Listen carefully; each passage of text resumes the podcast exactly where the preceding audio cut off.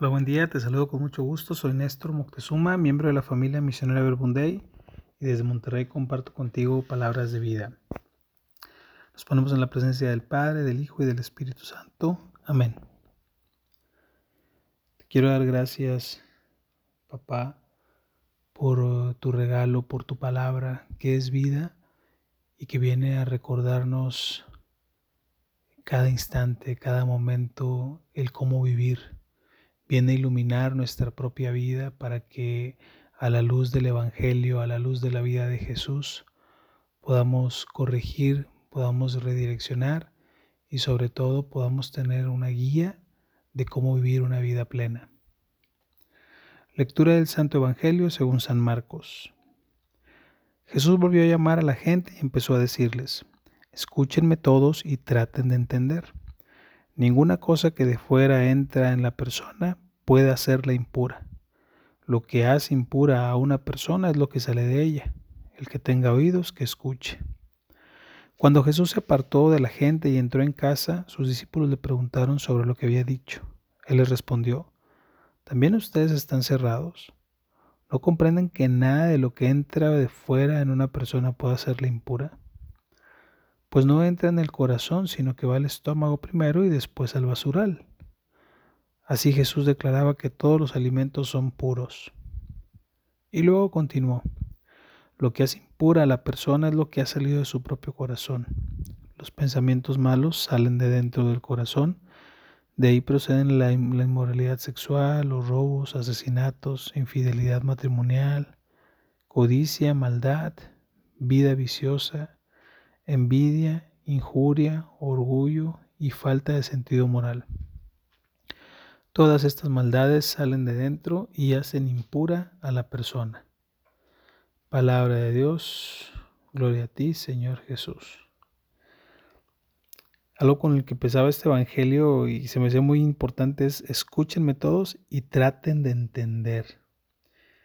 Vamos a ponernos en esa, en esa misma presencia, en ese mismo modo eh, San Ignacio de Loyola, eh, cuando vayamos a orar, da unos pasos, respira profundamente y sé consciente de a dónde vas, con quién vas, a qué encuentro te, te vas a dirigir. Fíjate, el día de ayer se llevó a cabo la Jornada Mundial de la Oración y la reflexión contra la trata de personas. Esto fue pues una oración que se llevó en los cinco continentes. Y algo que me tenía a pensar era, ¿qué tan impura está la humanidad que se necesita orar por la trata de personas? Imagínate, es un, es un tema muy delicado y es una situación real que está sucediendo en todo el mundo.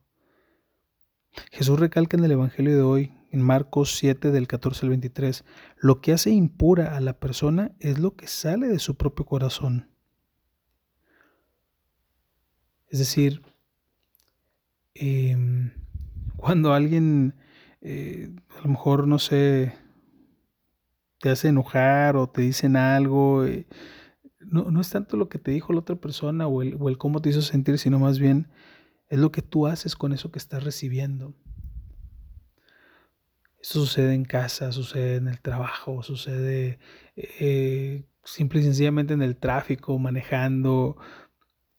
No es tanto la otra persona, sino tú.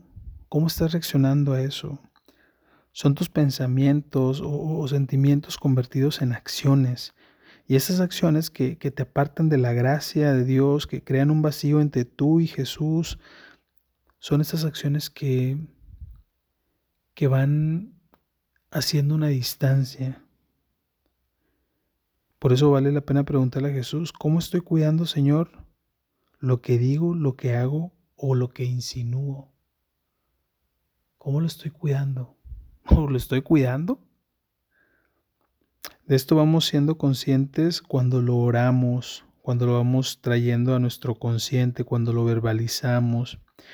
Es a través de, de justamente de la fe que la persona puede abrirse a la realidad.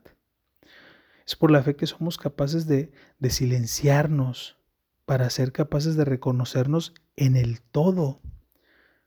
La fe nos, nos mueve para que seamos capaces del otro, que, nos ayuda a, recogernos para ser capaces de vernos en la unidad del proyecto de la salvación histórico que, del que somos parte cada uno de nosotros. ¿Por qué necesito de mi fe, Jesús?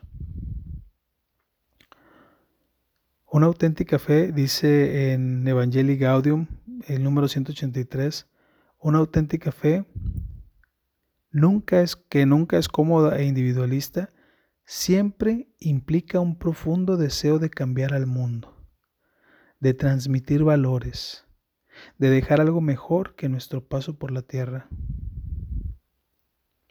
Cada uno de nosotros, como discípulos de Jesús, debemos permanecer en una dinámica de, de encuentro, de encuentro con Él, no, no, no de activismo, no de agitación, no solamente en una dinámica sacramental. Tenemos que ayudar a los que se nos confían a compartir la vida de una forma congruente. Busquemos hoy en la palabra de Jesús esto que nos dice en Evangelii Gaudium el número 88, que el Evangelio nos invita siempre a correr el riesgo del encuentro con el otro, eh, con su presencia física que interpela con su dolor y sus reclamos, con su alegría que se contagia en un constante cuerpo a cuerpo, que no seamos sordos a los signos de los tiempos que podamos vivir